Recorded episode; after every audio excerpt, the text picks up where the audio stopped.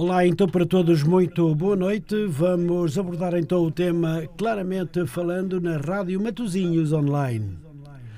Claramente falando na Rádio Matozinhos Online, com início às 21 horas e termina às 22 horas e 30 minutos.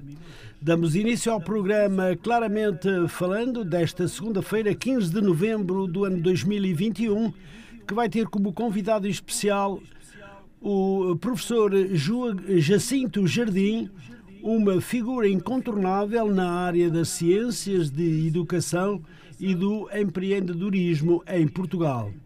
Nesta entrevista falaremos de infância ou da infância, da Madeira, do Porto, do Brasil e de congressos na Universidade Aberta e de empreendedorismo e muito mais. Uma entrevista já a seguir, a não perder. Senhor Professor Jacinto Jardim, muito boa noite. Muito boa noite. Muito obrigado pela sua presença esta noite no nosso programa. E como estava já por conversar então um pouco consigo, Senhor Professor, o sobrenome Jardim tem origens na Madeira? Claramente. Se tem, quer explicar? Sim, sim, o nome Jardim realmente faz lembrar a pérola do Atlântico, fui lá que eu nasci. E, e deixe-me dizer que é um gosto estar com o Sr. Adelino Costa. Muito obrigado. Nesta, nesta noite e com os ouvintes uh, da Rádio Matozinhos uh, que, que, nos escutam e que nos podem escutar em qualquer parte do mundo. Realmente a minha origem é essa. Nasci na Ilha da Madeira, numa, na região norte da Ilha da Madeira, fui por isso mesmo que depois vim para o norte de Portugal, aqui para a cidade de Porto, desde 1996 e eh, lá eh, aprendi muito a viver no meio da natureza, junto ao mar, com todo o encanto que uma ilha tem, mas sobretudo com uma vontade de abraçar o mundo inteiro e realmente tive possibilidade de, a partir da Ilha da Madeira, de, tanto em São Jorge, onde nasci, como depois no Funchal, depois passando por Coimbra, passando por Aveiro, passando por Lisboa, passando depois por Roma e estando aqui no Porto, mas ao mesmo tempo eh, continuo a viajar todos os dias pelo mundo inteiro, ainda hoje estive com alunos eh, africanos de Angola, Moçambique, de Cabo Verde, da Guiné e de vários outros países, mas também já estive com eh, professores cá do Porto, com professores da, da Ilha da Madeira, ou seja, no próprio dia. E realmente isto diz-nos que nascer numa ilha significa estar aberto a todos os horizontes do mundo e, sobretudo, neste mundo global, ainda mais podemos experimentar esta universalidade. Muito bem, deixe-me dizer-lhe que eu já visitei a Madeira uh, algumas vezes, uh, derivado também ao futebol, porque ia lá fazer o relato de Leixões, e uh, fui lá algumas vezes, e acontece que eu adorei. Eu adorei a Ilha das Flores, é qualquer coisa de espetacular. E eu só tenho que dar os parabéns pelo senhor ser um madeirense o que é muito importante aqui também para a Rádio Matosinhos Online, porque penso que temos também ouvintes na Ilha da Madeira e uh, no Funchal, mas também na, uh, no Rio Grande e uh, na Camacha e há mais algum, alguns ouvintes que nós temos assim espalhados por lá. Mas pronto, isto foi só um introduzinho para lembrar que eu também gosto muito da Madeira. A Ilha da Madeira tem um conjunto de encantos que encantos. realmente atrai. Ah, atrai. É, é, maravilhoso. Sobretudo é, esta parte natural da Ilha da Madeira, que, é, que tem a ver com as levadas, que tem a ver com a parte da serra, Sim. para além de toda esta, esta variedade de clima, porque nós tanto podemos apanhar eh, bom tempo num lado, mas depois no outro lado apanhamos mau tempo. Exatamente. Então, é. isto é uma grande característica. Ao mesmo tempo, uma coisa que eu gosto muito na Ilha da Madeira é o mar, a temperatura da água do mar. Uhum. Uma vez que ali aguentamos horas e horas na água. Aguentamos muito mais do que aqui na, na Praia de Matosinhos. Ah, sim, sim, água muito fria. Muito, mas eh, aqui tenho que fazer uh, mais uma respiração antes de entrar na água. É verdade. Eu tenho, eu tenho uma boa recordação porque gostei imenso, mas eu por acaso agora não me recordo. Não me recordo. Depois de ter ido à Ilha das, das Freiras, não, não é? Corral das Freiras. Corral das Freiras, depois fomos por um monte acima, foi, foi, foi, foi, foi, onde as nuvens cobrem praticamente o terreno, a terra, o, no, o solo. No, no areeiro. No areeiro. Se calhar, se calhar. Depois do poiso tem ali o o areeiro onde isso acontece. Ah, bom, eu vou-lhe dizer, nós já nos víamos daqui para ali, metido é, no meio das nuvens, uma coisa espetacular. É, é, uma, espetacular. é uma experiência muito interessante. Tive lá numas colinas e tal, é. foi, foi muito foi interessante. Eu gostei imenso, adorei e penso muitas vezes nisso. Hum, Mas já, já agora, se o Sr. Adelino me permite, é precisamente essa variedade de clima que eu acho que cria no espírito madeirense esta atitude empreendedora esta capacidade de iniciativa, esta capacidade de, de ter que fazer frente a todas estas dificuldades da, da própria orografia, que fazem com que, no fundo, tenha, tenha que nascer aqui espírito empreendedor. Eu, uhum. eu sinto-me, uh, sinto que em mim, isso, portanto, é uma, esta, esta opção pela educação para o empreendedorismo vem muito, talvez, desta origem de raiz que fiz questão de colocar logo no início desta entrevista. Muito bem. Muito bem. Uh, Sr. Professor, deixe-me perguntar-lhe como foi passada a sua infância? É tão importante na nossa idade lembrar. Uh, quando éramos pequenos, fomos crescendo, depois a escola, a primária, a secundária, os amigos, a família. Enfim, acho que é importante. E pedia-lhe precisamente que nos falasse um pouco de como foi passada a sua infância.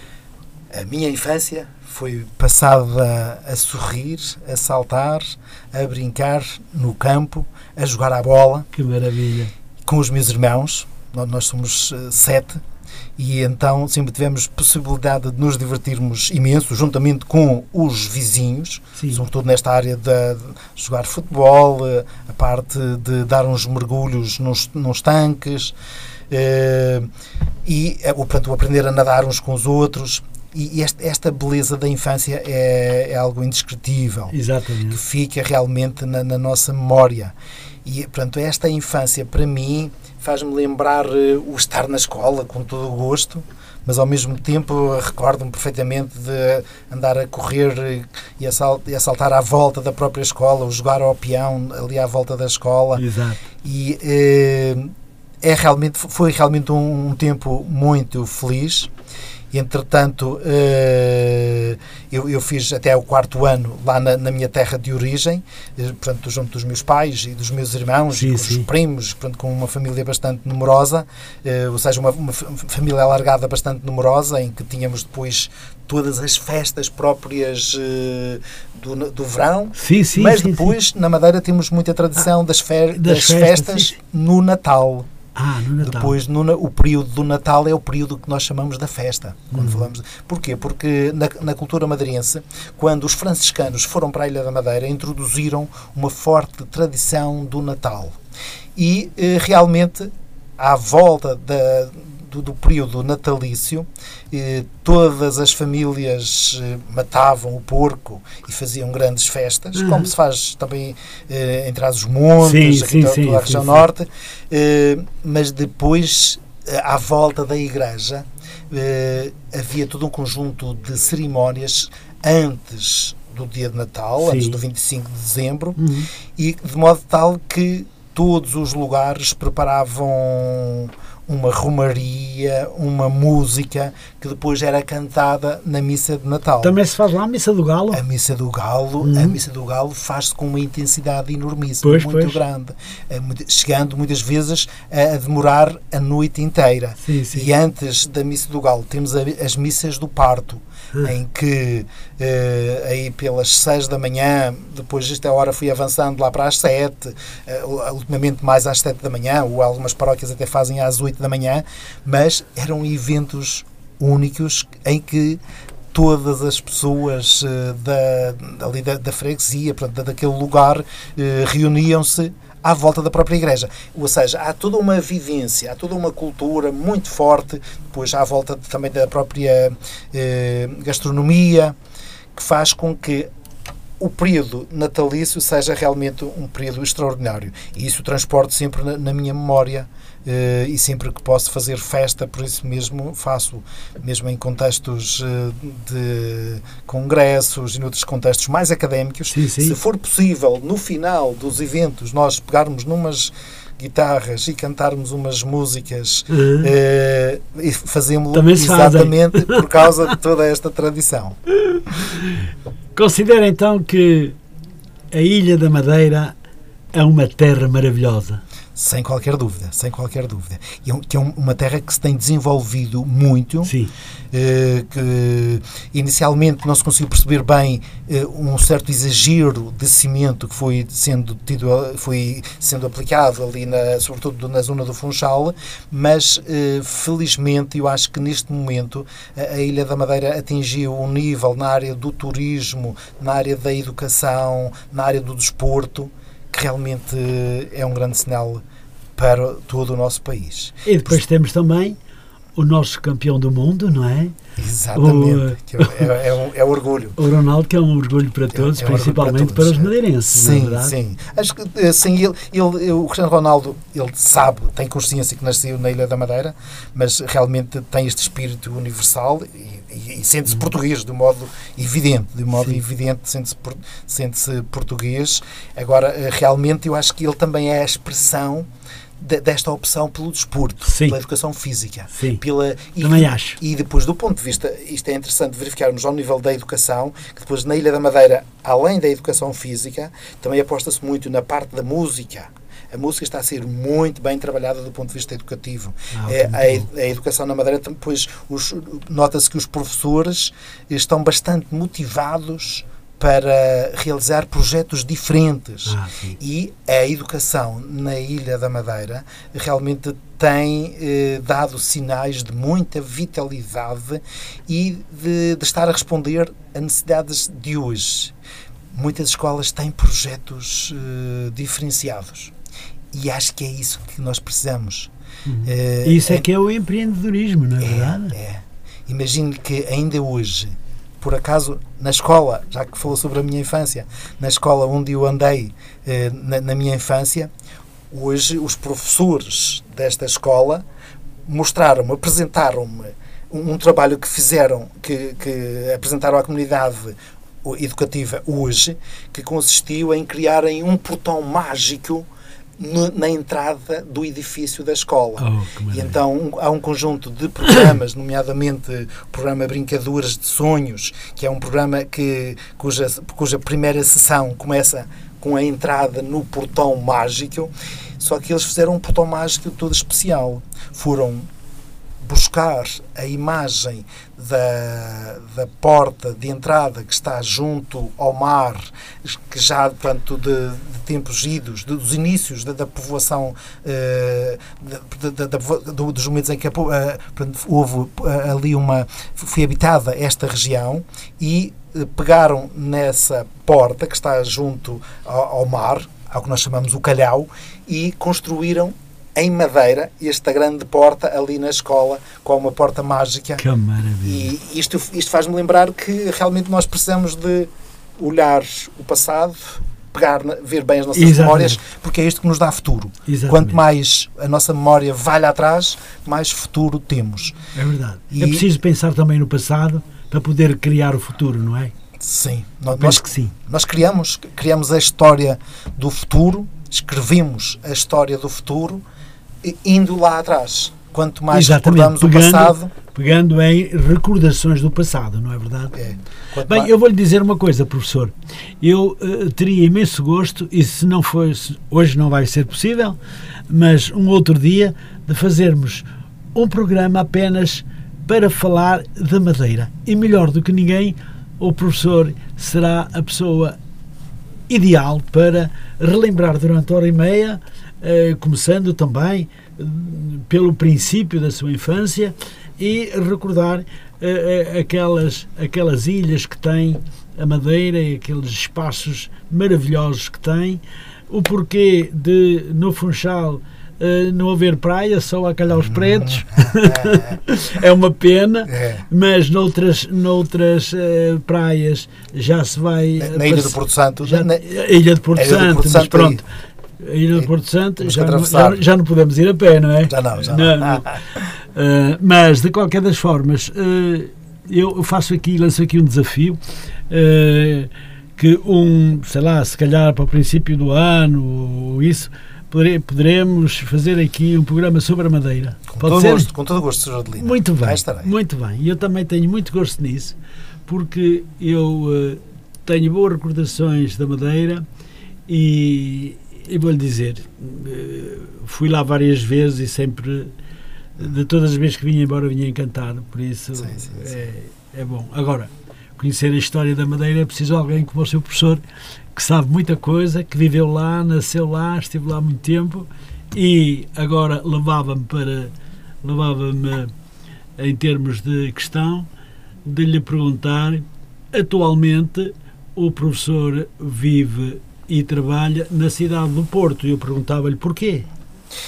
eh, eu trabalho, vivo e trabalho na cidade do Porto apesar de, de, de eh, uma vez que trabalho na Universidade Aberta é, estou uh, aberto a, a, a, trabalhar no, noutros lugares também, trabalhando sobretudo no online, mas eu vim, eu vim para o Porto em 1996. 96. 96. Uh, na altura, uh, vim, vim desempenhar funções de, de acompanhamento de jovens uh, e trabalhei essencialmente com jovens a, a, a, partir daqui do Porto. Mas acompanhando também a, a nível na, nacional eh, a, dinamização de jovens, uma vez que tinha feito uma especialização no âmbito da dinamização da juventude.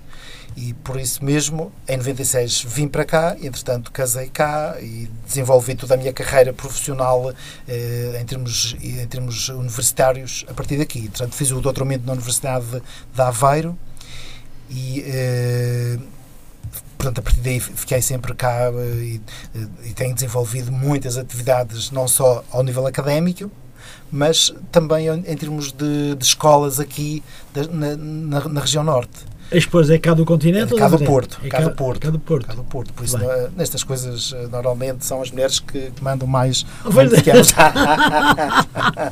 É. é verdade, é verdade. É. Agora já tem, já tem um poder enorme sobre os homens. É verdade, sem dúvida. Para além de, de, das, das muitas das graças que vamos ouvindo, não é?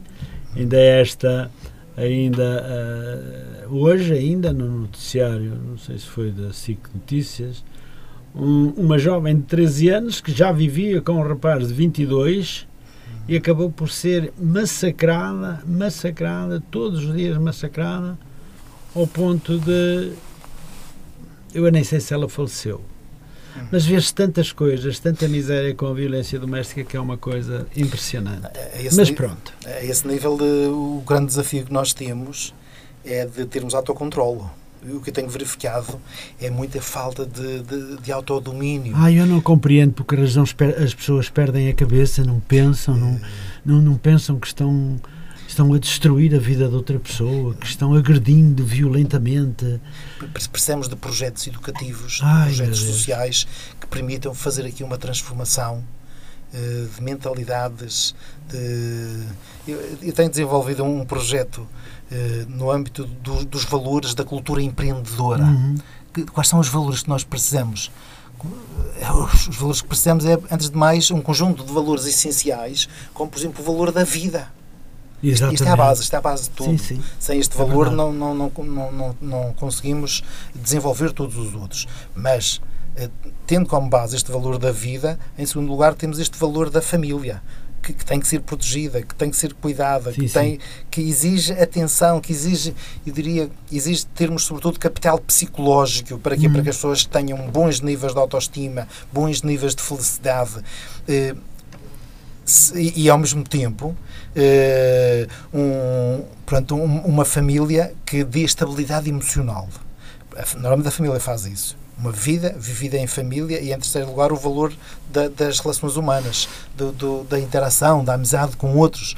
E depois há um conjunto de, de, valores que precisam de ser interiorizados, como a questão da saúde, a questão da, uhum. do descanso, a questão do valor do trabalho, a questão de termos projetos, de termos sonhos. E uh, é neste, neste conjunto de valores que, que precisamos de, de fundamentar uma sociedade onde há lugar para todos porque é um, portanto, uma, é, é, podemos acrescentar o valor, por exemplo, da inteligência. Todos super inteligentes, mas diferentes e complementares. Claro. É, todos com grande capacidade de fazer as coisas com qualidade, com bons níveis de excelência. Desde o momento que haja empenho, que haja compromisso, que haja toda essa atenção. Depois há um grande valor também que é o valor do projeto, o termos projetos, o termos futuro, o, o termos objetivos para o amanhã. Considera, professor, que a escola é, é um motivo de psicologicamente preparar as pessoas, uh, como, como diz o outro, a ter a cabeça no sítio, uh, a não pensar em coisas más, uh, sobretudo a agressividade, matar, fazer barbaridades terríveis e, e, isso é parte, sobretudo, das pessoas que têm pouca escolaridade, que não têm grande vivência na sua própria uh, família. Quer dizer, há assim uma quantidade de coisas em que, com a escola, uh, acaba por se uh, acabar por raciocinar melhor e dizer: eu não posso continuar a fazer isso. Se fiz, não posso continuar. É, a escola é, o, é, base é a base para isto. É, porque a família muitas vezes não está a conseguir fazer aquilo que no passado a família já fez. Que a família dava esses valores, conseguia dar esta estabilidade emocional, conseguia dar futuro. Atualmente, algumas famílias estão a ter dificuldade em eh, ter tempo, espaço, saber fazer para, para formar estas novas gerações. Pois. E então a escola aqui desempenha um papel fundamental. Papel fundamental. O né? que é que eu tenho realizado nestes últimos anos? Nestes últimos anos, eh, portanto, desde, sobretudo a partir de 2003, eh, tenho trabalhado essencialmente com professores, hum. com forma, uma forma, formações intensas e contínuas sim, sim, de professores. Sim, e o que é que eu noto? É aí que temos que trabalhar. Se nós queremos transformar a educação, temos que começar por alguma ponta. Claro. E a ponta é os professores. É os professores. Porque ninguém pode dar aquilo que não tem. E se os professores não tiverem bem interiorizadas uh, certas ideias, se não tiverem uh, experimentado certos valores, se não desenvolverem um conjunto de competências, eles não vão poder dar isso. Se não souberem, não podem, não podem ensinar, dar. não é? E então, eu acho que precisamos cada vez mais de fazer um pouquinho como os países nórdicos fizeram. Uhum. Fazer uma opção de fundo pela educação. Uhum.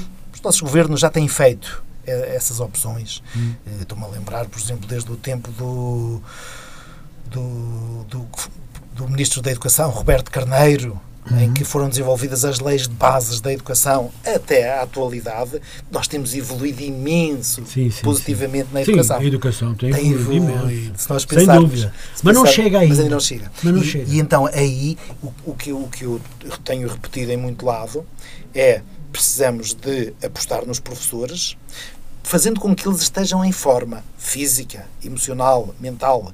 Se um professor for para uma sala de aula e não estiver em forma física, não vai poder ensinar bem. Pois.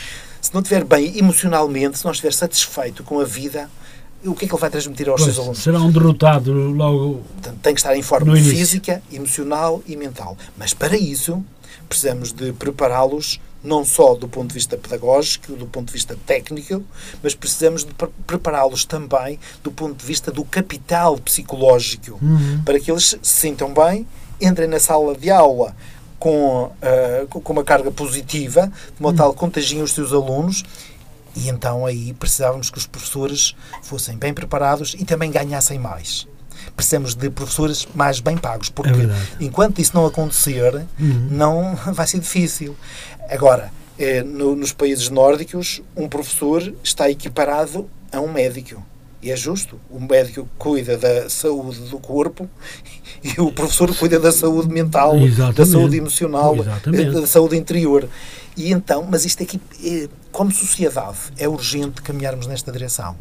Fazer com que os professores realmente sejam recompensados também financeiramente sim, sim, e claro. também do ponto de vista mesmo cultural, ou seja, o reconhecimento da importância dos professores. A pandemia veio mostrar isso. Vai. Veio mostrar que sem os professores isto não funciona. Não funciona. Não mesmo, funciona. não funciona. Agora, o drama que nós temos em mãos neste momento é que temos muitos professores que estão em grande desgaste.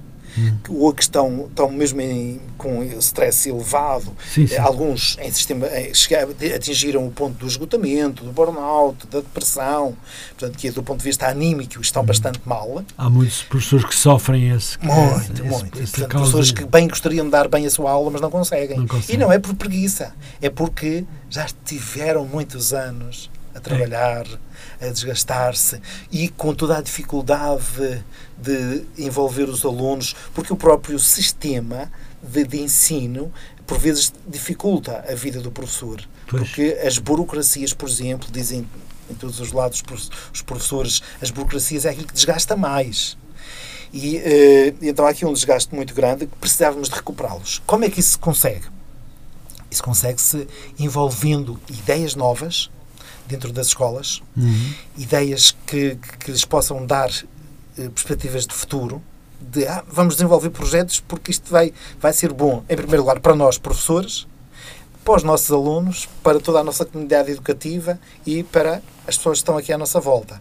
Então, injetando novas ideias, injetando novas emoções, porque queremos sim, queremos não, nós movemos-nos a partir das emoções e isto vai originar novos comportamentos.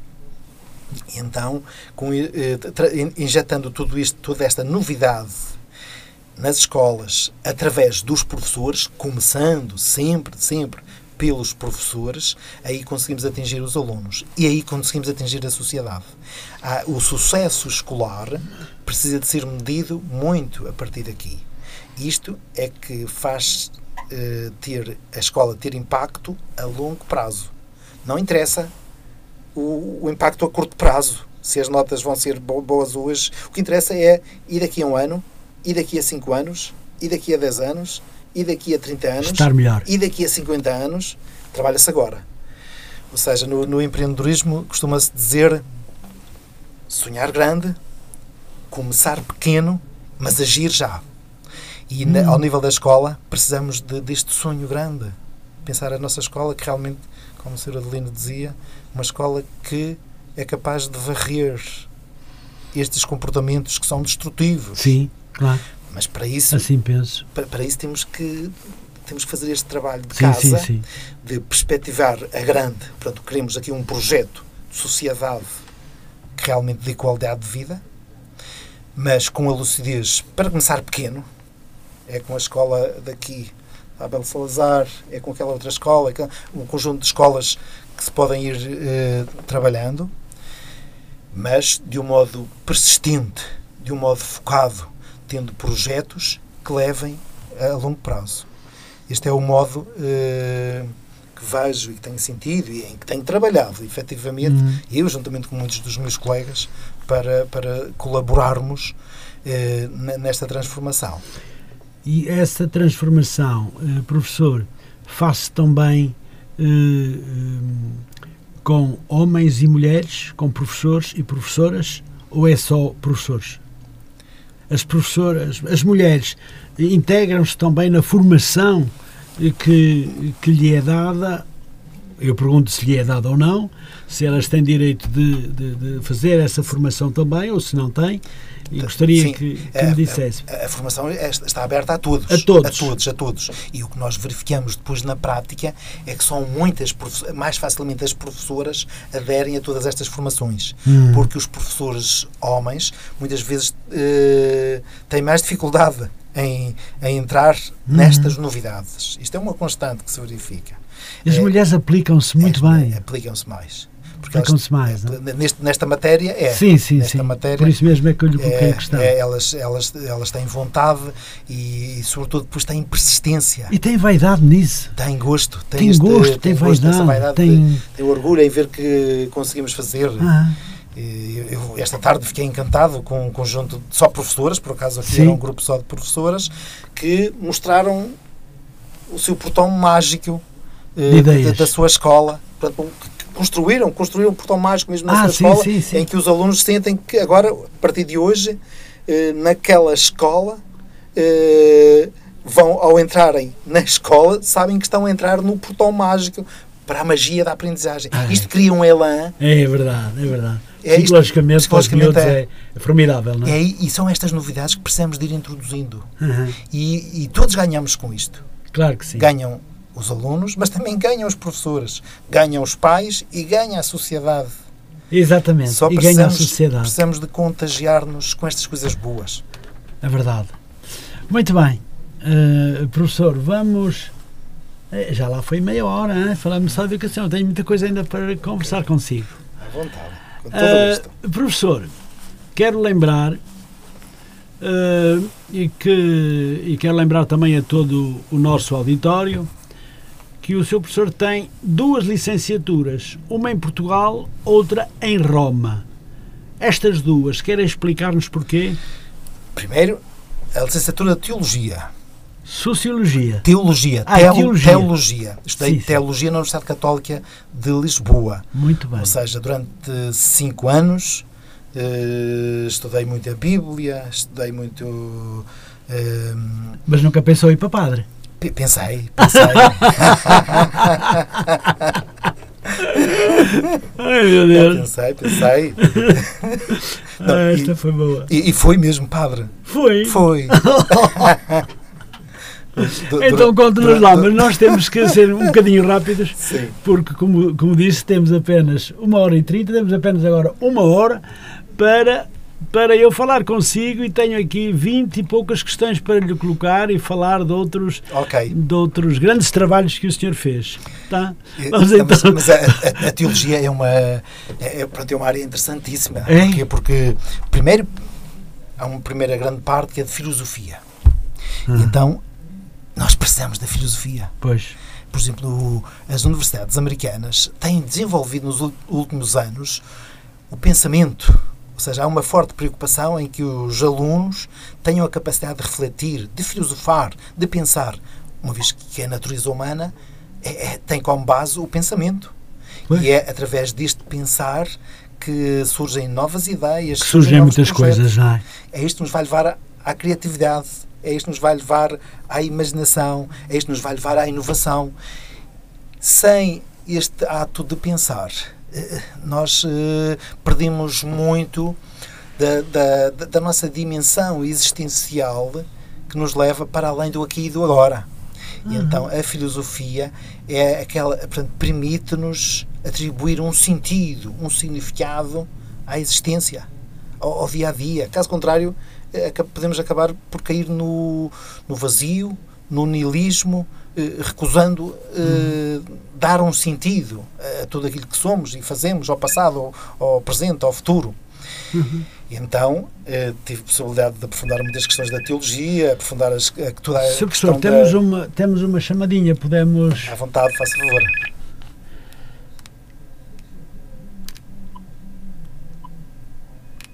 Muito boa noite. Muito boa noite. Muito boa noite, Costa, daqui é a Cândida da França. Ah, Dona Grância, muito obrigado. Está-nos a ligar de Paris. Estamos aqui com muita atenção a ouvir o, O senhor professor. o senhor antigo padre, o senhor professor. Sim. E estamos aqui com muito gosto, era para agradecer a senhora Adelino da sua emissão, da sua rádio todo dia. Muito obrigado. dias, E dos eh, os convidados que o senhor Adelino traz aí sempre, que está, nos faz muito prazer ouvir eh, os convidados a falar. E São convidados maravilhosos. E era por isso que. que Tem uma ciência na cabeça, tem, tem tudo na cabeça. Não é hoje, se a gente está a ouvir, senhora É. Adelino. Oh, Dona Cândida, muito obrigado por ter ligado. Quantas pessoas hoje tem consigo? Costuma ter algumas. Temos 13, 14, tem- hoje, hoje está vendo. Está a banda Oh. completa. Très bien. É um prazer estar a falar Ah, convosco senhora, também. É um prazer sempre todas as semanas a gente poder estar aqui juntos para poder ouvir eh, o Sr. Adelino e os convidados. Muito obrigado. Olha, já, já, já agora, se me permite, se me permite, eu acho que realmente é disso que nós precisamos. Vocês juntam-se aí e, e, o que nós, como, como, seres humanos, mais precisamos é precisamente destes laços de, de aproximação, e de, de amizade. de reunirmos, sentarmos à volta de uma mesa, como sempre fizemos na, na nossa tradição portuguesa. Um copinho de vinho já vai passando. Sim, sim, pois então aí fica mais animado e tudo. Ainda fica mais animado, não é? Já, e se houver, depois se houver, uma, se houver um acordeão ou uma concertina, melhor ainda. Apartamentos não se pode fazer, senhor doutor. Pois. e agora também está frio para estar a tocar ah, Se eu estivesse aí, então pegava numa guitarra e podíamos cantar um pouco. O senhor convidado, a senhora doutora e a senhora Adelina, era por isso que eu queria lhe agradecer por todo o senhor Adelino, sobretudo a sua emissão todo o dia, os seus colegas que trabalham. Muito obrigado. à noite, à segunda, à terça, à quinta, e bom, e sempre. E lhe agradecemos muito, senhora Adelina. Muito obrigado, Dona Cândida. Olha, um beijinho muito grande para si. Uh, e uh, naturalmente beijinhos e abraços para os seus amiguinhos que estão aí consigo, que nos faz imenso prazer estarem juntos, como diz aqui o professor Jacinto Jardim. O que é que não conseguimos? É que o o meu tenho que fa o tempo que às vezes faz, como agora está de chuva. Hoje está chuva, pois é. Uh, o, o internet vai-se embora e a gente não pode telefonar. Pois é. Não, a gente ouviu sempre, Sr. Telino. É muito bom, Dona Cândida, de nos poder telefonar de tão longe, de estar a ouvir e de estar connosco. E não é só hoje, é também durante a semana. Muito obrigado por isso. Um beijinho muito, muito, muito grande muito e continua a ficar connosco. O Sr. Doutor, quando desligar, e, lhe agradecerá. Ah, eu, eu, agora já não é padre, não é padre. Agora é um dos melhores professores de empreendedorismo em Portugal. É verdade, é verdade. Não, mas, mas, eh, mas já, já, agora eu sempre gostei daquilo que fiz. Eu, eu adoro aquilo que faço. E, e, quando, quando estive a exercer, gostei muito. E fazia, falava nos mesmos moldes, só que eram, dava outros exemplos. Claro, claro. E, eh, e, e mas. E achei que, achei que devia fazer uma mudança de vida e tive a lucidez e a coragem para o fazer. Pois.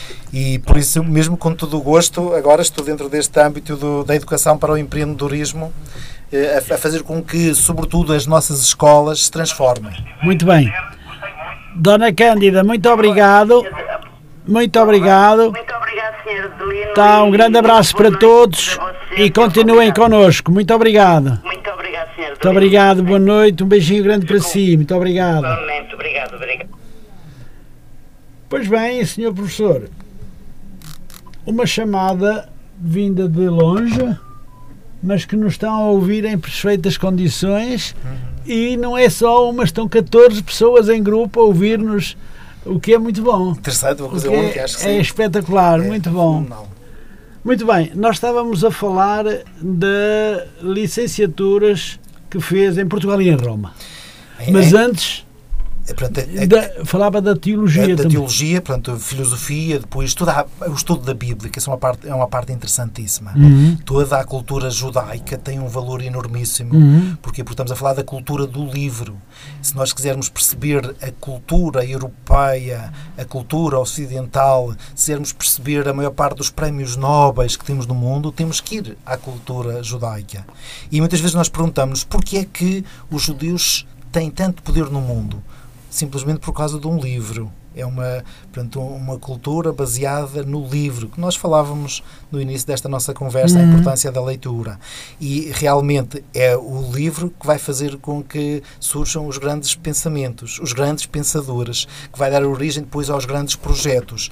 E tanto na banca, como na psicologia, como na sociologia, em todas as áreas uhum. da ciência, e nomeadamente depois vamos pensar no mundo das artes, do, do cinema, da pintura.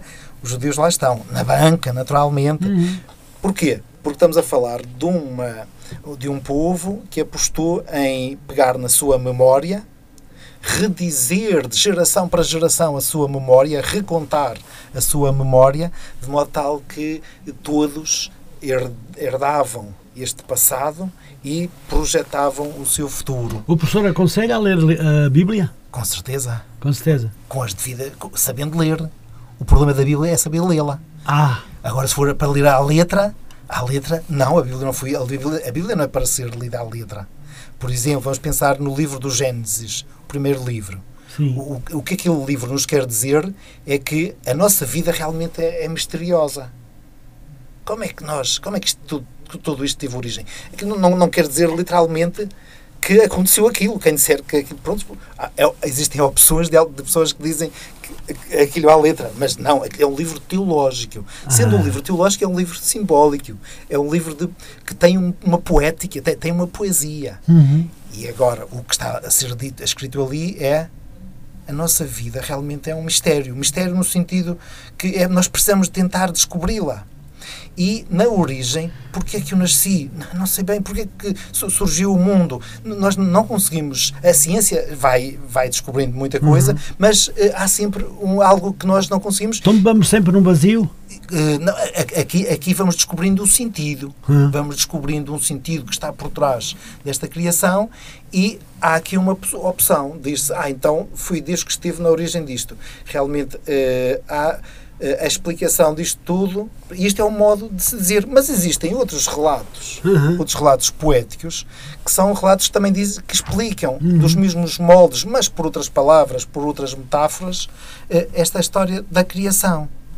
E então, eh, todos os livros da Bíblia precisam de ser lidos não como livros históricos, não como não à letra, mas como livros que tra trazem uma mensagem, trazem uma mensagem uhum. que será útil será, por exemplo, agora na, na questão do Covid, na questão do Covid nós apercebemos, esta vida, afinal, isto é realmente passageiro.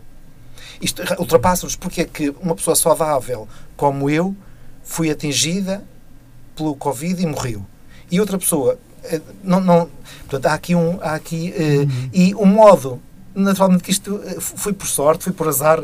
Há uma grande é uma, reflexão, não há? É, e portanto, estes textos permitem-nos interpretar o sentido das coisas e depois vão influenciar também os próprios comportamentos.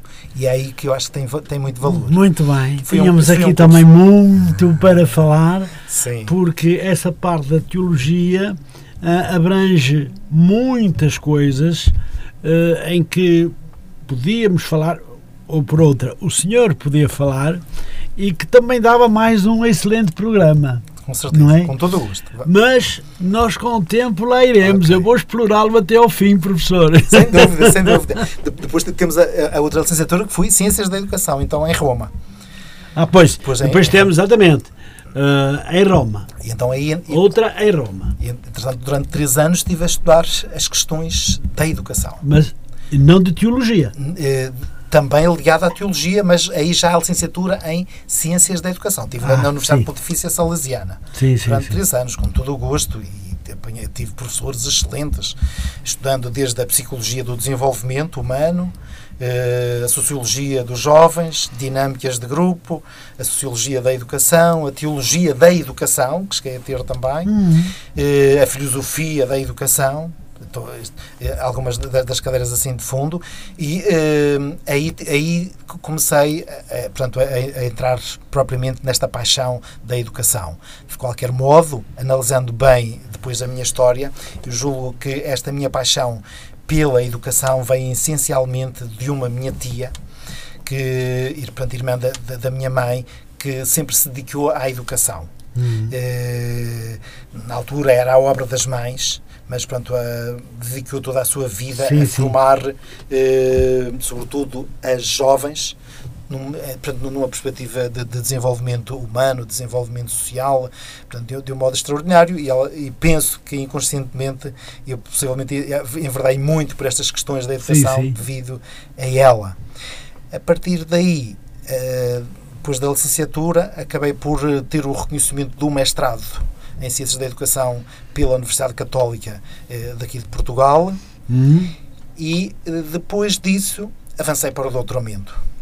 Muito bem, eu tenho aqui muitas questões, professor, relacionadas com as suas licenciaturas, porque tem várias, uh, e é importante falarmos delas, porque o tempo vai passando e só temos três quartos de hora. Por isso, professor, vamos avançar eh, e eu gostava de lhe perguntar em que momento da sua vida decidiu que gostaria de ser professor? Eu, eh, faz parte do meu modo de ser gostar muito de comunicar. Ah, Como o Sr. Adelino já viu. a comunicação está na base de tudo e do seu É. pensamento. É, eu gosto.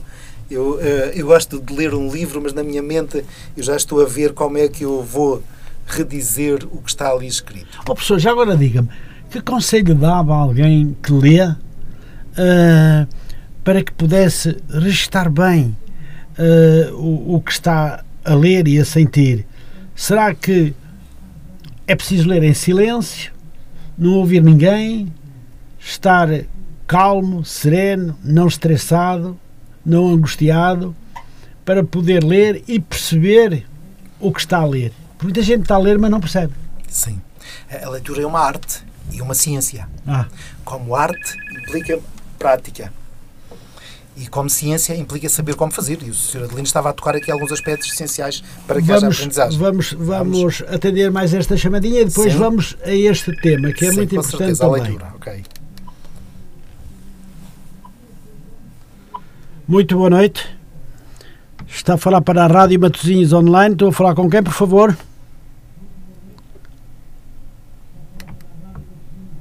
Boa noite. Sim, boa noite. Ah, muito boa noite. Estou a falar com quem, por favor? Estou a falar com a senhora? Boa noite.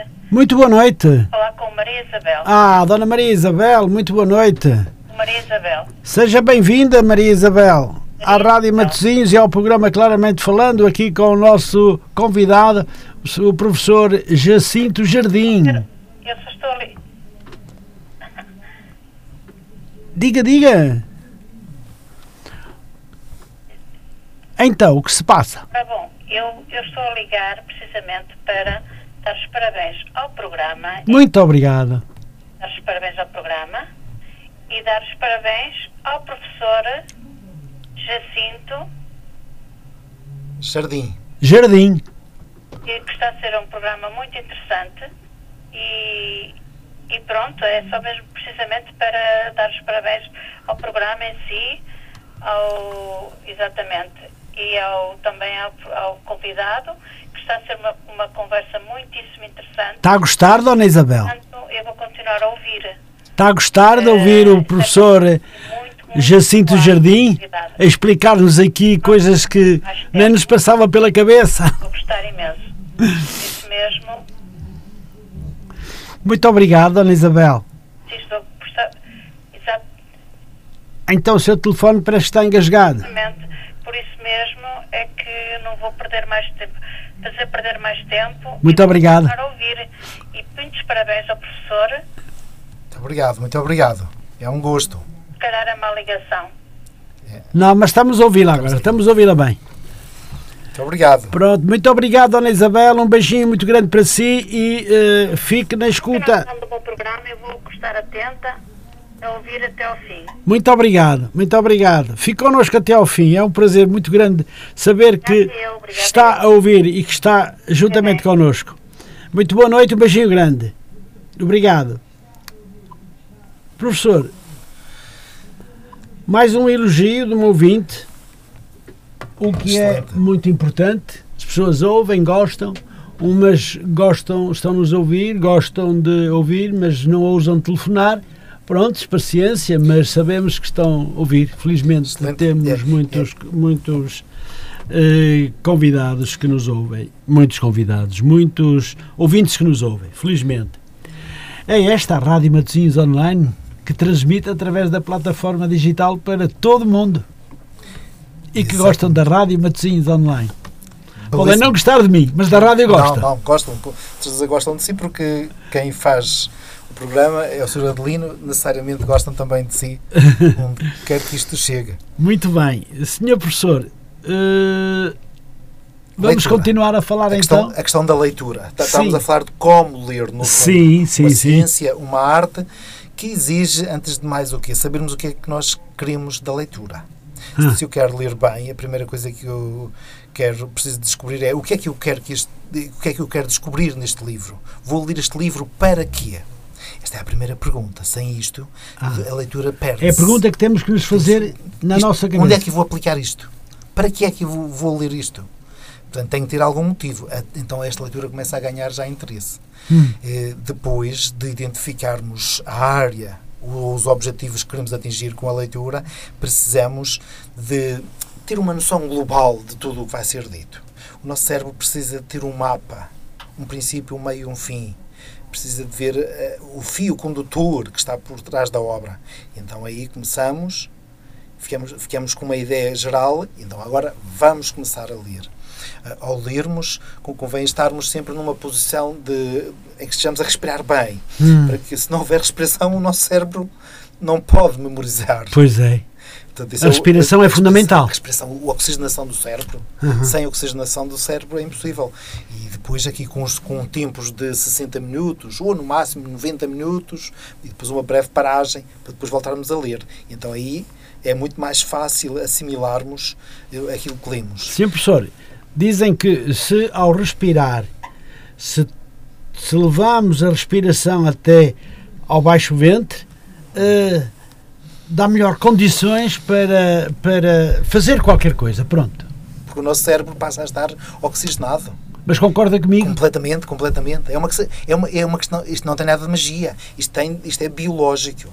É uhum. É mesmo eh, neurobiológico. O nosso cérebro precisa de oxigênio para estarmos a funcionar bem. E a respiração é fundamental a para isso. A respiração é, é fundamental. O nosso cérebro alimenta-se de, de, de, da parte do oxigênio e também muito da água. A importância da água para, nos, para que uh, o, para que estejamos bem. Mas da água que temos no nosso corpo. Temos que beber. beber não, e beber, beber, mesmo uma garrafinha de água para irmos bebendo. Olha que é uma garrafinha de água. Boa, essa, dá sempre Muito jeito. bem. Até senhor... porque aqui estamos, com, vá, estamos vá, bastante vá, quentes. Vá, conversando. então, vou... Eh, esta, esta questão da leitura realmente acho que é algo que precisamos neste nosso tempo é algo que eu aconselho vivamente eh, aos meus alunos, a professores, em todas as circunstâncias. Eh, aconselho a leitura, leitura, leitura. Porquê? Porque é a leitura que nos permite entrar em novos mundos, é a leitura que nos permite eh, encontrar novas ideias e a partir daí surge sempre algo novo. No fundo, quando nós estamos a ler, conseguimos imaginar esses mundos, coisa que não acontece, por exemplo, num vídeo, que não acontece uh, num, num, filme, porque o filme já nos dá tudo prontinho, enquanto que uh, o livro abre-nos uh, em termos de imaginação, em termos de curiosidade, e por sua vez, quando nós estamos com um autor, estamos a entrar dentro do mundo do autor. E reparem, a escrita de um livro exige muito tempo. Tudo tem que ser muito bem pensado. Tudo E então aí temos bons resultados. Ou seja, eh, quando nós lemos muito, vamos desenvolver muito as ideias.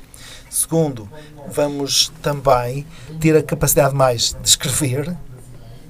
Escrever? A, a, a escrita vem da, da leitura Uh, e, e, sobretudo, eu acho que aí começamos a ser críticos, começamos a ter um pensamento próprio. Não precisamos de ir atrás daquilo que os outros dizem. Uhum. Porquê? Porque formamos o nosso pensamento. É a leitura que forma pensamento. Não é simplesmente a conversa. A conversa vem depois da leitura. Primeiro, leitura, uhum. Depois o, o debater, o discutir e depois então aí surge a escrita. Uh, é neste, nesta lógica que nós realmente podemos desenvolver sempre mais esta, estes hábitos de leitura. Existem técnicas que nos podem ajudar uh, a ler mais e a ler bem. E julgo que esta, esta temática da leitura daria também um bom, uma boa noite de conversa. Eu, eu defendo muito isto. Aliás, aos meus filhos eu insisto muito para que eles leiam muito. E uh, porquê? Porque o, a leitura torna-se essencial para nós formarmos o nosso pensamento. Muito bem. Senhor professor, desde 1998 tem-se dedicado à docência universitária, à formação de professores, à investigação científica, ao desenho implementação e avaliação de programas de intervenção Pergunto-lhe, Sr. Professor, quer falar-nos um pouco desta matéria? Mas o telefone toca. gosto, o telefone toca. Vamos ao telefone. Quem fala de Vamos fora tem telefone. prioridade. Muito boa noite. Muito boa noite. Boa noite, Adelino. Ah, meu querido amigo. Muito boa noite. Boa noite, Adelino. Fala Carlos Marinho. Boa noite, Carlos. Ah, ok. Eu estou, estou apenas para ligar, só vou demorar um minuto para, para dizer que estou deliciado a ouvir a, a vossa entrevista. O, o professor Jacinto Jardim é de facto um, uma pessoa extraordinária, um- uma pessoa que comunica eh, de uma forma muito simples, eh, É verdade, mas é de verdade. forma muito, muito correta e muito interessante. E eu tenho o privilégio de ser, pronto, de ser amigo dele e, ter, e aprender com ele eh, sempre que estou com ele. E, e neste momento eu, eu sou daqueles que considera que a escola é o local privilegiado para se aprender, mas eu hoje com esta entrevista também estou a aprender. Eh, e portanto eh, é, é de facto muito interessante. Só deixaria duas historinhas muito simples que têm a ver com, com a escola e com a aprendizagem Faz favor, professor. que é eh, a primeira é uma, uma pequena história que, que eu gosto muito, que é o, o, o aluno, o, o aluno virou-se para o mestre, não é? para o professor e disse, mestre, obrigado por, por me ter ensinado. E o mestre, o professor, respondeu, obrigado aluno por teres aprendido. E é um bocadinho, vai ao encontro um bocadinho da, da, da parte inicial da, da, da vossa entrevista, que de facto eh, nós, pa- para que o ensino na escola seja um desidrato interessante e, e, e que se concretize na escola, é necessário que haja bons professores. Eh, eu também penso que sim, com qualidade, que estejam bem, que estejam eh, bem psicologicamente e fisicamente, e, mas também é preciso que hajam alunos que queiram aprender. Eh, a segunda história que eu vos deixo é também, é num, imagina num retiro de monges, em que o aluno virou-se para o mestre e disse, porque eles só rezavam, só rezavam, e a certa altura o aluno eh, virou-se mestre. Quando, quando, quando estamos a rezar podemos fumar e o, e o mestre ficou muito indignado e disse não, tu- vocês nem pensem, quando se reza, só se reza. Mas passavam uns breves instantes, com toda a sabedoria que, que o mestre tinha, virou-se para o aluno e disse mas olha, quando estiveres a fumar, podes rezar. Ou seja, aqui a possibilidade comutativa, não havia possibilidade comutativa, ou seja, quando se reza, reza-se mesmo. Mas quando estamos a fazer outras coisas, também podemos rezar, podemos aproveitar os bons momentos para rezar. Pronto, um abraço. Muito obrigado. Parabéns pela- Obrigado. Pela entrevista, tem sido um gosto, vou continuar a ouvir e, muito obrigado. Muito obrigado, professor. Obrigado, professor Carlos Marinho. É um gosto realmente ouvir também as suas palavras e é um prazer também realizarmos juntos tantas atividades que já realizamos e continuaremos a realizar certamente. E realmente eh, o pensar, o pensar acontece em todas as- as circunstâncias, seja a fumar, seja a não fumar, se- eh, e vamos pensando e vamos aprendendo uns com os outros nas mais diversa, dos mais diversos modos. O problema é que muitas vezes nas nossas escolas está-se a pensar que só se aprende daquele modo e que Uhum. não há outro. No passado é- isso era aceitável. Sim, agora Atualmente não. já não. Atualmente só com uma pedagogia diferenciada em que nós apercebemos que cada um aprende eh, segundo um determinado modo. Há um que aprende mais pela- pelas histórias, outro que aprende mais eh, pelos números, outro que aprende mais pelo lado existencial, outro que aprende mais pela interação e, portanto, são as, as múltiplas inteligências que temos que nos permitem entender este modo diver- diversificado de nós termos acesso ao conhecimento. E a escola está-se a transformar com pessoas como o professor Carlos Marinho, que é capaz de introduzir a matemática em moldes diferentes. Por isso, muito obrigado também É eh, verdade. por tudo. É o verdadeiro matemático e o verdadeiro mágico, Obrigado, o professor Carlos Obrigado. Marinho. Obrigado. Vamos- Um grande abraço, professor abraço. Carlos Marinho, e muito obrigado. Obrigado. Continue connosco até ao fim. Claro, até ao fim. Muito obrigado, obrigado. Um abraço. Boa noite. Obrigado. Boa noite.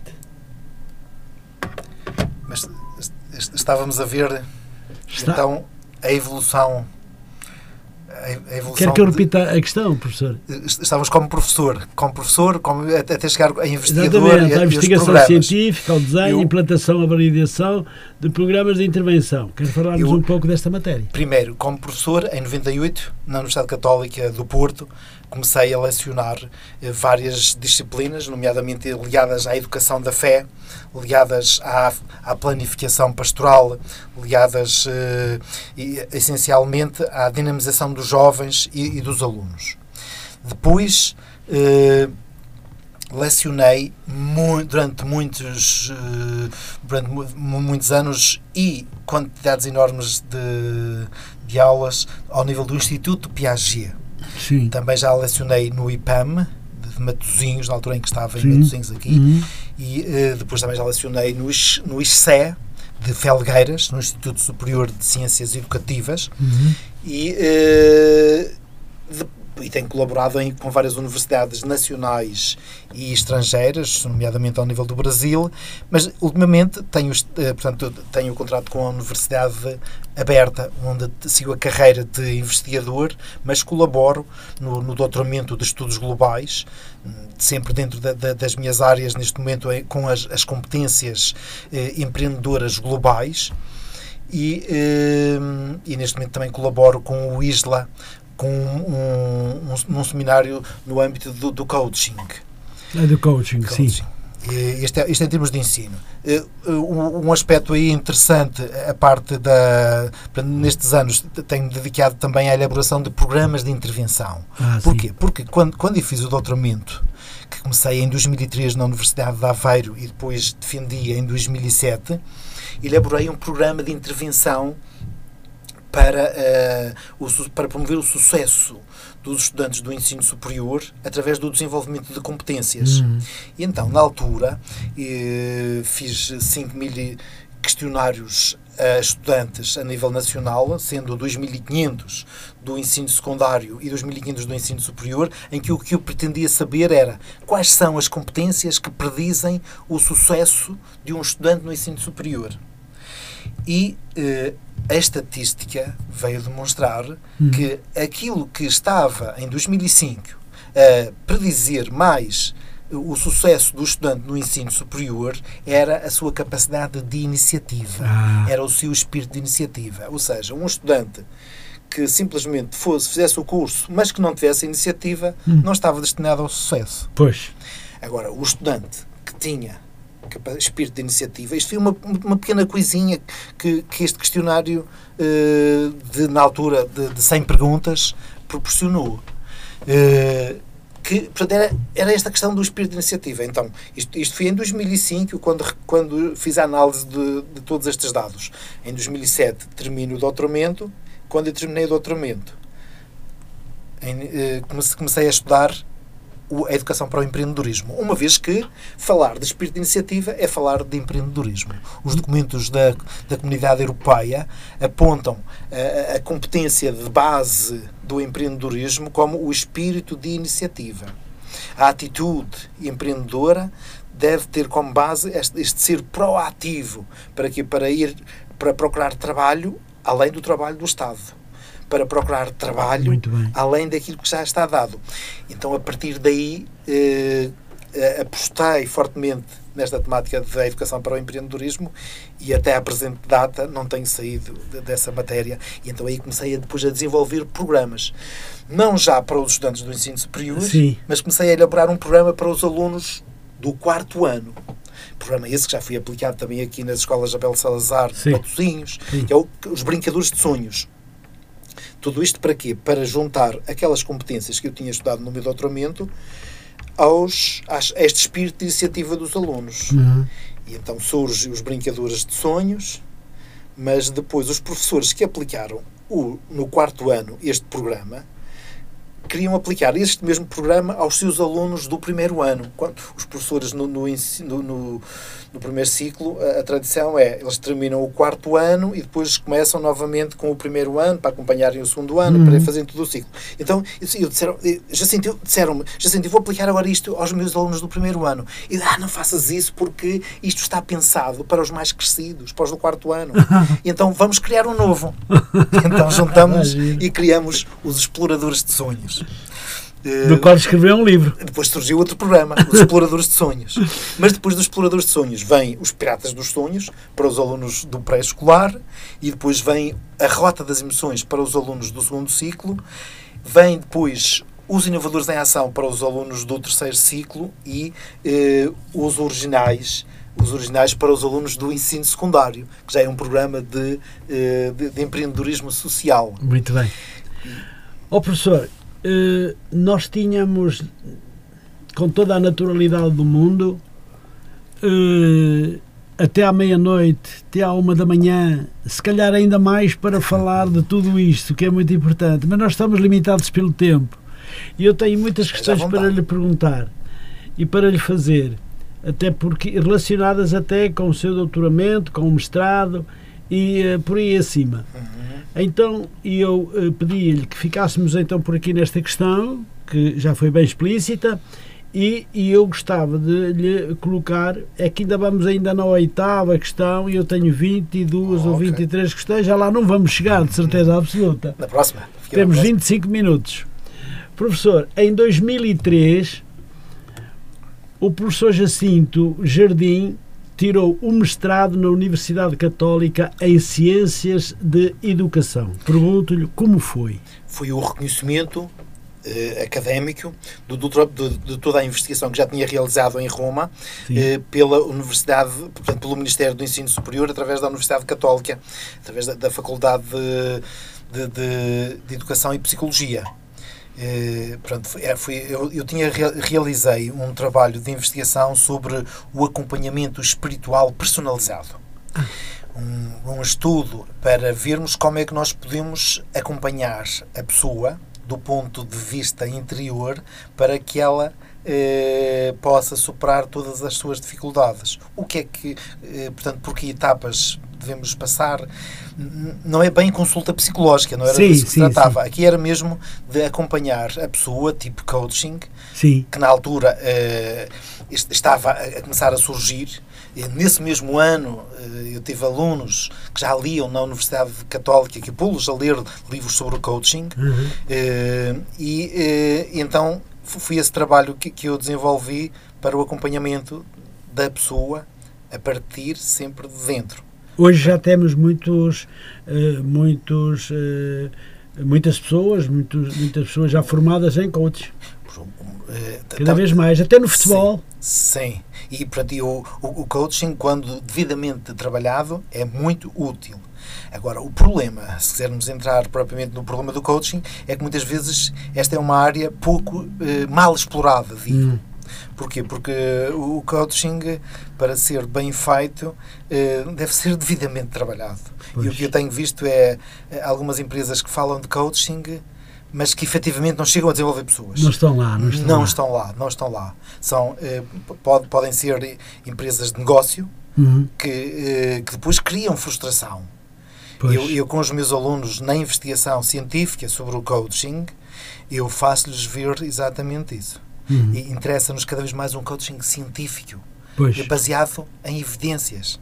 Porque isto não pode ser um, isto não é uma varinha mágica. Se é varinha mágica, isso não existe. Pois. Existe, mas é um trabalho persistente tentar ajudar a pessoa a, a, trabalhar as suas ideias, as suas emoções, a, os seus comportamentos, sobretudo a sua história, porque a, a nossa história eh, condiciona-nos inconscientemente de um modo extraordinário, então precisamos trabalhar esta história uhum. para que para nos libertarmos muitas vezes da criança ferida que transportamos em nós. Uhum. E isso é possível fazermos essa, portanto, esta libertarmos esta, esta criança ferida, porque o que toda a pessoa humana mais deseja é a experiência de salvação.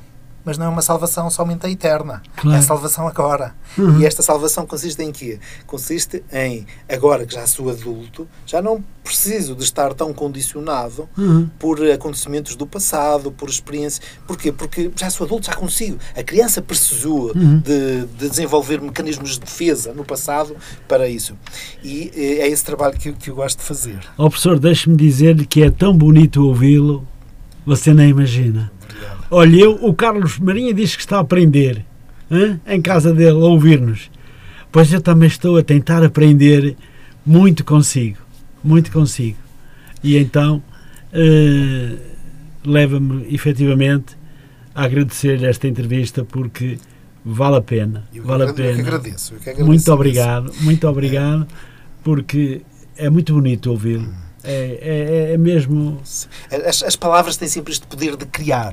É. As palavras têm sempre, quando, quando são ditas com sentido, com intensidade, eh, têm sempre o poder de recriar, recriar o outro. Nós recriamos os outros pelo modo como os escutamos e também pelo modo como nós falamos.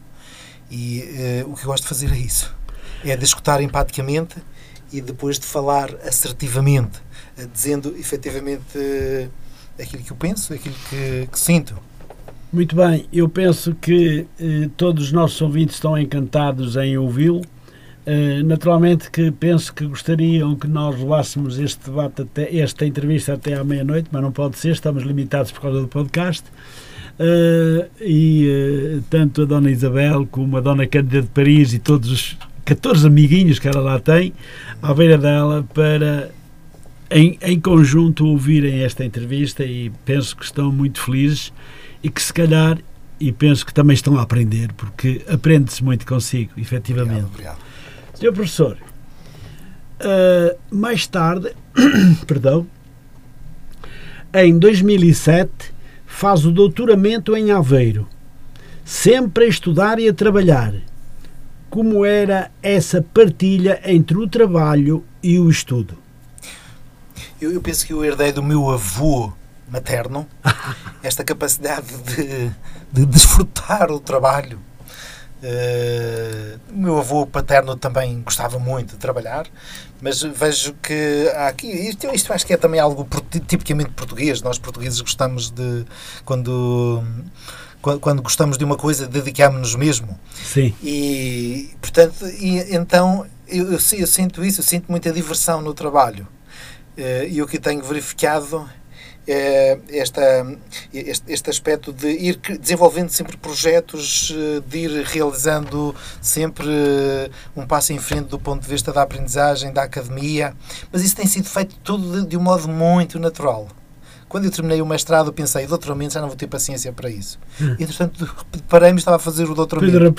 Depois, mas parei primeiro pós-doutoramento de 3 anos, depois segundo pós-doutoramento, e ao mesmo tempo continuava a dar aulas e continuava a, a- a dar muita formação. Passou uma parte da sua vida a estudar. Sim, e continua. Portanto, eu- Continua. eu- eu- sim, eh, agora em, em março, em, em março deste ano acabei de fazer as provas de agregação e ainda recentemente entreguei umas outras provas para gestão e administração que disseram, mas assim, tu, tu com aquilo que tu tens, tu, tu já podes, podes avançar aqui para, para esta especialização que permite, que, que é uma especialização que equipara a um doutoramento na área da gestão e da Sim, economia. Uma vez que tenho li- lido imenso na área da gestão, da economia, e eh, pronto, já avan- avancei com, com essa parte.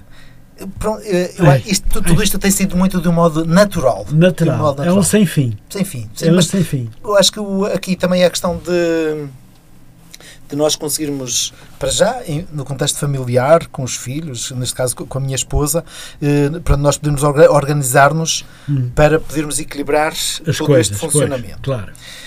Naturalmente, para, para eu vir hoje para a rádio, não pude ir buscar o meu filho ao, ao, ao- portanto, ao atletismo, nem a minha Pois. filha à ginástica. Ela, ela é que teve Alguma que ir coisa fica sempre para trás. Ou não é? seja, ela é que teve que fazer essa parte. Por isso, aproveito para agradecer aqui ao vivo. Muito bem. Eh, Pode mandar um beijinho e Mando tudo. Beijinhos e tudo. Sei que ela está a ouvir. E aos seus filhos também. Também, também. Beij- Beijinhos e abraços. Eh, E, e, portanto, é porque isto, isto implica muito a família, naturalmente. Mas como isto sai-me de um modo muito espontâneo, eh, acho que consigo também ter tempo para eles. Claro, pronto, o que é muito Uh, importante. De, de- desde o início ao final do dia, mas de modo particular há certos momentos pri- privilegiados. E Eu com os meus filhos, um dos momentos privilegiados é mesmo o final do dia. É mesmo o final do dia para nós podermos Muito bem. conversar, avaliar o dia, até rezar juntos, como um momento de, de- de interiorização para as crianças. Uhum. Elas precisam deste momento de, de serenidade e de paz no final do dia. É verdade que sim, é verdade que sim. Senhor professor, eh, eu vou-lhe pedir, nós temos 15 minutos. Eu tenho muitas questões do qual o senhor se regalava em explicar a todos nós. Mas ou nós avançamos a cada questão mais rapidamente Agora, rapidamente. e depois, se calhar, preparávamos um outro programa para falar, se calhar, eh, do que vai faltar, porque não vamos poder Sim. falar até ao fim, À vontade, Sr. Adelino. Podemos falar então assim rapidamente. eu Ok. já expliquei. Vou procurar ser mais sintético. Muito bem. Então, Sr. Professor, vamos ao seguinte. O professor é eh, o professor, ou é professor na Universidade Aberta, quer falar-nos um pouco desta universidade na área que leciona. Eu le- leciono no contexto do doutoramento em estudos globais, Ah. que é um doutoramento coordenado pelo professor José Eduardo Franco, Eh, que eh, conseguiu introduzir este doutoramento com uma grande visão, porque porque esta temática do global atinge-nos transversalmente Uhum. e ele tem desenvolvido muito a perspectiva, ele é formado em História e tem desenvolvido muito a perspectiva da, da globalização na cultura. Tem, tem realizado grandes, grandes, grandes trabalhos eh, do- do- ao nível cultural, como a publicação da obra completa do Padre António Vieira, eh, e eh, desenvolveu este doutoramento e eu colaboro com, mestre, com, uma, uma disciplina que são as competências empreendedoras globais para os estudantes. Muito bem. Uh, professor, atualmente também é investigador integrado na Universidade Aberta. E em que domínios? Eu, estou no domínio da, da educação para o empreendedorismo, Ah, na- no. Departamento de Ciências Sociais e Gestão, com, nesta perspectiva da educação para o empreendedorismo. E por Muito isso bem. mesmo, neste momento, estamos a preparar um mestrado em empreendedorismo e cidadania global. Muito bem. O professor é também diretor do Gabinete de Educação para o Empreendedorismo e Cidadania Global.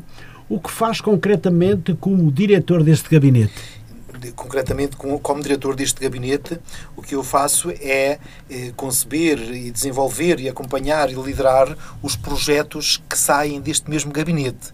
Entre esses projetos, um, temos o Dicionário de Educação para o Empreendedorismo, a Empreendipédia, que foi publicada na Gradiva em 2019, com a participação de, de pessoas espalhadas por 14 países, mas sendo a maioria de Portugal, de- da, da- da maioria das nossas universidades, de norte a sul, Uhum. e, e depois também com uma, com uma forte presença do Brasil, mas também com uma participação de Macau, com França, com eh, Inglaterra, portanto, vários, vários países do mundo.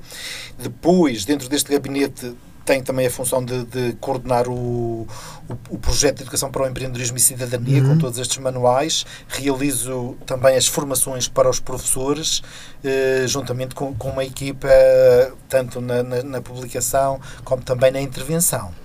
Muito bem. eh, por falar eh, na sua equipa, deixe-me perguntar-lhe, porque eu tive também que me informar, deixe-me dizer, relacionado consigo e o que faz.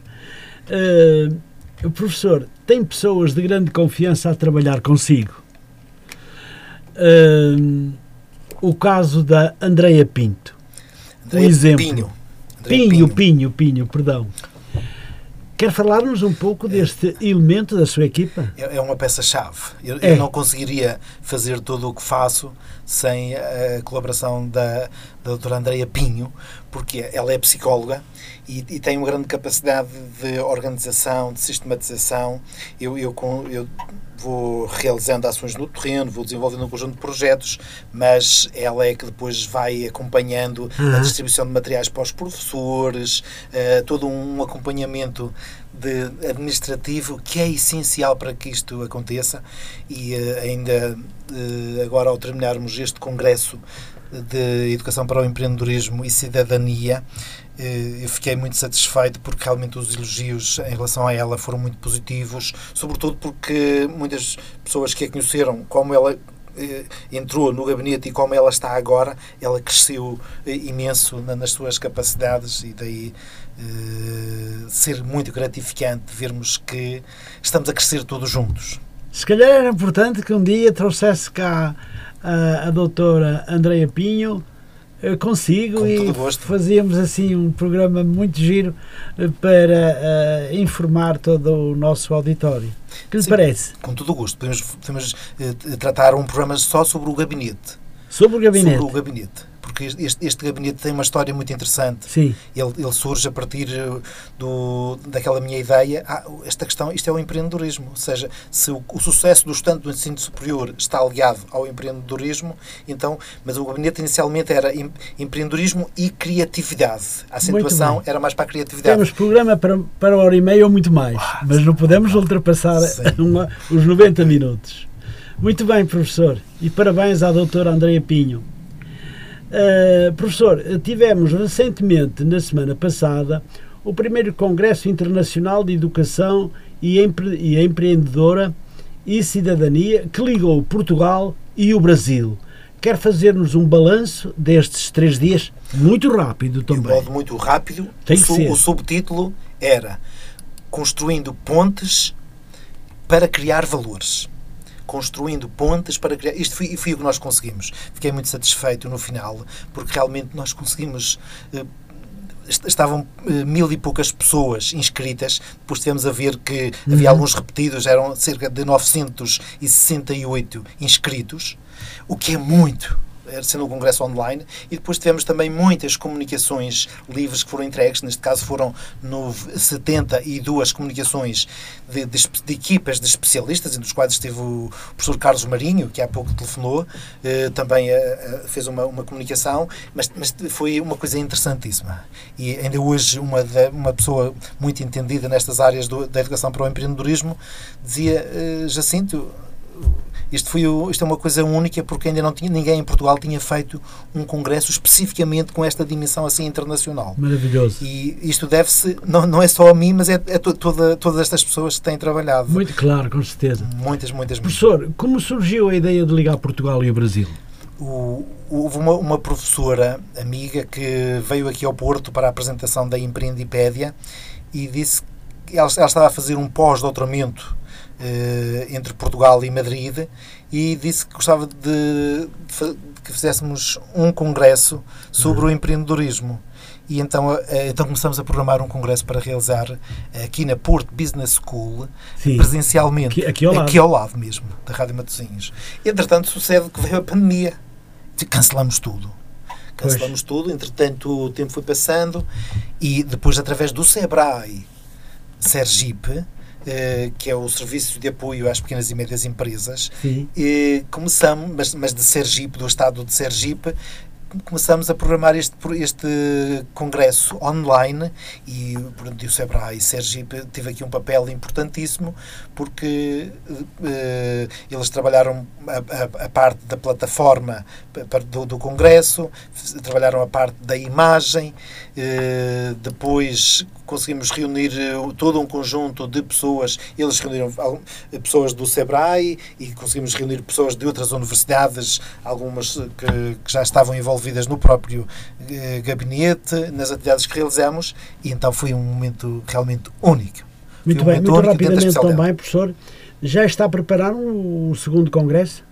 Já. Ainda hoje estive a falar com a Andreia Pinho, uhum. Eh, já a, a traçar o próximo porque uh, o próximo será, será presencial e online. Vamos aproveitar as duas. E será aqui no Porto. Muito bem. Oh, professor, eu tinha aqui uma questão muito importante, mas vai demorar muito tempo e não pode ser, que é o empreendedorismo é muito importante e porquê?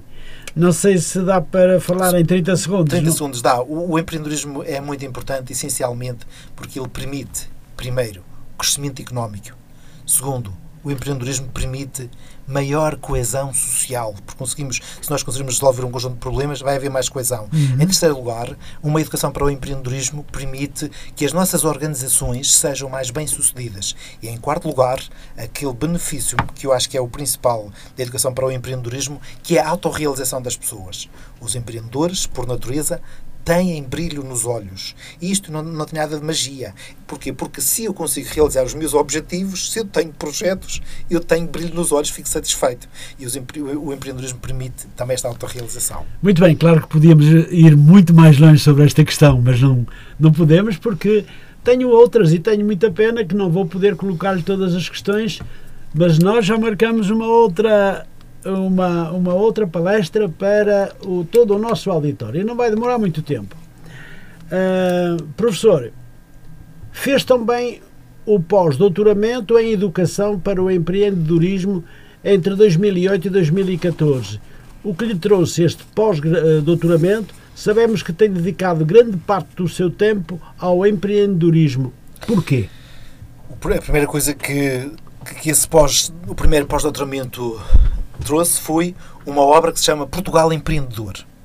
Portanto, uma obra que coordenei juntamente com o meu colega José Eduardo Franco e eh, em que tem uma primeira parte que é mais eh, a, a concepção teórica do empreendedorismo, já com participações de vários colegas do Brasil, e uma segunda parte com 15 figuras empreendedoras da cultura portuguesa desde o Comendador Rui Nabeiro, eh, Belmir de Azevedo, deu-nos uma entrevista, pessoas que fomos entrevistar e que sim, deram sim. uma coisa extraordinária. E depois, no segundo pós-doc, surgiu a, a Empreendipédia, o Dicionário de Educação para o Empreendedorismo. Muito bem. Tem ainda uma agregação na área de ciências sociais e especialidades de estudos globais. Na subárea de Educação para o Empreendedorismo pela Universidade Aberta em 2021. O que é uma agregação? A agregação é, é pronto, são, são provas que temos que prestar durante dois dias perante um júri de eh, cerca de cinco, sete, neste caso tinha sete júris, eh, professores catedráticos à minha frente, em que no primeiro dia fazemos a análise do currículo da pessoa, eh, do currículo académico, do Sim. currículo científico, para que se faça uma análise que, que permita vermos se a pessoa eh, pode atingiu este nível ah. uh, antes do isto é antes do professor catedrático uhum. uh, e uh, pronto, um primeiro dia é para o currículo e depois apresenta-se uma um relatório de, de uma unidade curricular que eu neste caso apresentei uma unidade curricular sobre a educação para o empreendedorismo que depois acabaria por transformar ampliando tudo isso num mestrado e no segundo dia o, o candidato a, a estas provas apresenta uma lição. E durante, no, durante 60 minutos, nem mais um minuto, nem menos um minuto, mostra o que vale dando uma lição de uma determinada matéria. Eu apresentei eh, uma lição sobre os programas de educação para o empreendedorismo no mundo. Fiz uma revisão sistemática nas, nas revistas mais importantes de educação para o empreendedorismo para ver que programas é que existem no mundo. Comecei desde os Estados Unidos, passando por toda a Europa, atingindo a Ásia, para depois terminar eh, na, na América Latina. Muito bem, professor. Tem que ser muito rapidamente, temos três minutos eu gostava de perguntar: o senhor tem escrito inúmeros artigos sobre educação e empreendedorismo. Eu pergunto-lhe o que escreve? tenho escrito muito sobre competências empreendedoras. Sim tenho escrito sobre as regiões empreendedoras, tenho escrito sobre programas de educação para o empreendedorismo, tenho tra trabalhado muito os métodos da educação para o empreendedorismo, quais são as estratégias que precisamos de utilizar, tenho escrito sobre a cultura empreendedora. São um conjunto de temáticas essenciais para podermos fazer com que a educação para o empreendedorismo entra nas nossas escolas como modo de garantir cada vez mais o sucesso dos alunos e da própria comunidade educativa. Professor uh, Jacinto, uh, última pergunta deste programa. Ser professor é? Ser professor é como ser um construtor do futuro. Ser professor é contar a história do futuro é escrever hoje aquilo que será a história do futuro. Daí ser uma grande responsabilidade. É, ser, ser professor é isso, construir o futuro a partir do, daquilo que fazemos. Daí uh, o facto de ser professor ser, uma, uh, ser algo muito nobre, ser algo valioso, ser algo que precisa de ser reconhecido socialmente e que precisa de ser muito mais bem aproveitado. Professor, muito rapidamente, eh, temos um minuto e eu vou, mas eu, eu não vou deixar de não lhe perguntar. O que gosta de fazer nos seus tempos livres? Tem que ser muito rápido. O que eu gosto muito de fazer nos meus tempos livres é de tocar viola, estar com os amigos, jogar futebol, correr, praia. Gosto muito disso. E lá vai o stress. É verdade. Muito Parque bem. da cidade, vou Professor, por ali adiante. Professor, De- Desde o princípio vim para Porto. O Parque da cidade para mim é um espaço fenomenal. professor hum, a família é muito importante para si? Muito essencial. Os meus filhos, a minha mulher, a maior riqueza, a minha mãe, o meu pai, os meus irmãos, todos os dias, eh, e os primos, to- to- toda a família mais próxima e mais eh, alargada, sempre presentes, diariamente. Muito bem. Professor Jacinto Jardim, para nós foi um privilégio tê-lo esta noite connosco. Gostou de estar connosco neste programa, professor? Eu adorei, adorei conversar aqui com o Sr. Adelino e com eh, a audiência da Rádio Matozinhos. Eh, Sinto-me em casa, uma vez que moro aqui perto e passo tantas e tantas vezes por aqui, e por isso mesmo eh, adorei esta conversa. Isto fica à disposição para sempre que for oportuno cá estar. Muito bem. Quer deixar uma palavra para o nosso vasto auditório? Muito rápido também. A palavra que eu deixo é vale a pena empreender, vale a pena ter espírito de iniciativa desde o momento em que saibamos aquilo que queremos, acreditando, confiando naquilo que queremos realizar e ao mesmo tempo tendo esta coragem de fazer acontecer. O empreendedorismo é isto, é ter esta capacidade de empreender. Por isso a palavra, que eu digo é empreende, empreende, empreende com lucidez e com coragem, com método, com foco, com persistência e assim conseguimos eh, realizar-nos como pessoas e assim con- conseguimos contribuir para que tudo à nossa volta seja melhor. Considera que a Rádio Matosinhos Online é uma rádio que, de, que comunica, que informa e que é necessária para chegar a todo mundo? Essencial. Este modo de comunicar assim de um modo informal a partir da vida é essencial porque é isto que, que nós precisamos de ouvir. Precisamos de ouvir as histórias de vida.